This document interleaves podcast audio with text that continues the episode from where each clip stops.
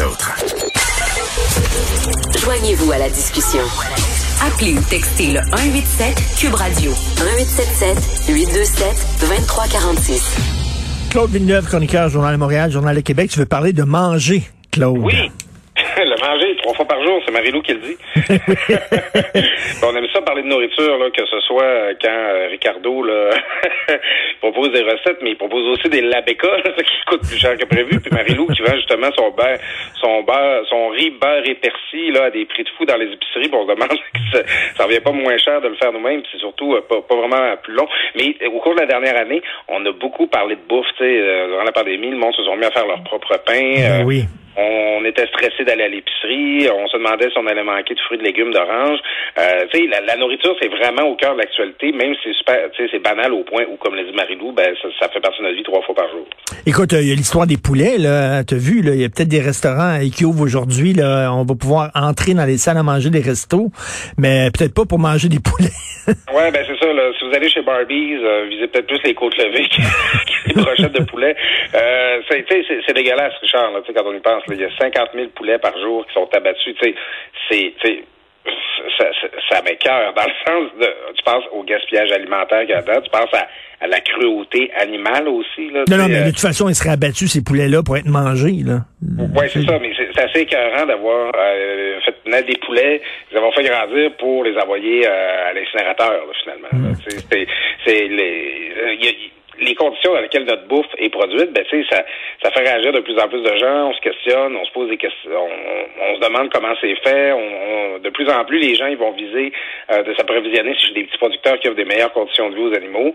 Là, euh, écoute, imaginez sais, alors que tu as la, la, moitié de l'humanité qui crève de faim, tu as des gens qui sont dans la rue qui n'ont pas assez pour survivre, qu'on va tuer des poulets sains, vivants, prêts à la consommation, parce que l'abattoir qui est supposé euh, les, les, transformer est en grève présentement, tu sais, ça, fait lever les cheveux sur la tête. Ben oui, puis ils sont quand même assez bien payés dans cet abattoir-là aussi. Là. Tu te demandes, est-ce que c'est vraiment euh, justifié, cette grève-là? Mais de toute façon, il y a une crise dans l'agroalimentaire. Tu sais, essaie de trouver là, de, de, la, de la main-d'œuvre pour aller ramasser tes fraises ou tes bleuets. Tout ça, c'est extrêmement... Même, même, même, il y, a des, il y a des restos qui ferment parce qu'il manque de serveurs, il manque de gens en cuisine. Ouais, ben, c'est l'enjeu, ça revient là. Euh, c'est comme un disque qui saute, Richard, là, qu'on parle de préposés qui manquent dans les hôpitaux, qu'on parle de main-d'œuvre qui manque dans la restauration. Euh, la, pénurie de main-d'œuvre, c'est un enjeu. Puis les emplois dans l'agroalimentaire, ben, c'est certains des plus difficiles, difficiles et exigeants qui soient. Euh, tu sais, à Saint-Anselme, à l'abattoir qui est en grève, euh, ils ont des assez bons salaires, mais regarde, le syndicat demande des augmentations de 40 là, C'est immense, là, on voit jamais ben ça. Oui. Parce qu'on allait que, euh, puis bon, il semble que ce serait justifié, que le climat de travail est difficile, que c'est exigeant, que c'est un milieu assez violent. Euh, puis, tu sais, c'est ça, c'est évident, tout le monde a envie d'avoir une belle poitrine de poulet de du dans son assiette, mais il y a personne qui a envie de tuer la bestiole. c'est des, des jobs très ingrates.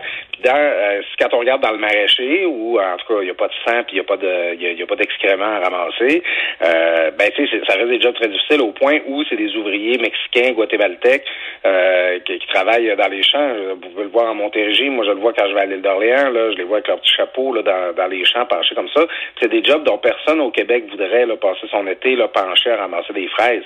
C'est très difficile et euh, à la fin, si on offre des meilleures conditions aux gens, ben ça va finir par se refléter sur la facture. Puis pas clair que le consommateur va être intéressé. Ben c'est ça, mais il toute la controverse aussi entourant les serres de mers, d'ailleurs, qui ont dû s'excuser parce qu'on dit que les travailleurs guatémaltèques euh, se, ils se plaignaient de vivre dans des conditions exécrables.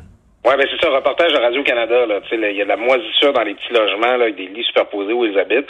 En plus, avec la COVID, ben là, il faut qu'ils fassent une période d'isolement quand ils arrivent. Puis il y en a que c'est tu arrives dans un autre pays, tu connais pas la langue, tu te ramasses enfermé dans une chambre loin de chez vous avec avec rien à faire pendant deux semaines en attendant de pouvoir avoir l'infime privilège d'aller ramasser euh, des tomates euh, des bons citoyens que nous sommes. Euh, tu sais, c'est c'est un cache tout là, comme on dit en latin, parce que euh, on voudrait tous pouvoir offrir à ces travailleurs-là, aux gens qui viennent d'ailleurs pour euh, faire des jobs que nous, on veut plus faire, des meilleures conditions, mais sommes-nous prêts à payer le prix pour euh, pour ces aliments-là, parce qu'à la fin, il y a plein de, de, de, produits qui nous viennent de pays où il n'y en a pas de normes du travail, où ils sont pas surveillés, euh, les, les, producteurs, dans, dans les, les, conditions qu'ils offrent aux gens, qui vont continuer d'être très heureux de nous offrir des, des, des fraises, des oranges puis des kiwis euh, pour un prix euh, ridicule, d'autant plus qu'ils ont, ils ont un climat où c'est beaucoup plus facile de cultiver ces produits-là, puis ils ont moins de, de, de coûts d'opération. Écoute, comme tu le dis, est-ce que les gens sont prêts à payer plus cher pour que les gens qui travaillent dans l'agroalimentaire aient de meilleures conditions? Je le sais pas. Mais. Durant la, pandémie, euh, les policiers nous l'ont dit, là, ils nous l'ont chanté à toutes les sauces. Là. Il faut acheter local, il faut encourager notre économie d'une part. On craignait aussi des ruptures d'approvisionnement d'autre part. Là. Puis c'est pas dur là, de ranger la chaîne de distribution alimentaire. Là. Quand, quand il y a eu les blocus ferroviaires, là, tu te rappelles, a 100 ans avant la pandémie, on a eu les blocus ferroviaires avec les Wet'suwet'en. Moment donné, ils ont manqué de ketchup en Nouvelle-Écosse parce que le train pouvait plus passer. Donc, on nous disait, achetez des produits, faites le plus proche de chez vous. Mais c'est ça, c'est le maudit prix. Quand on achète un produit on a, on n'achète même pas tant un goût ou une couleur ou une valeur nutritionnelle, on achète un prix. On, c'est ça qu'on regarde dans l'épicerie en premier lieu.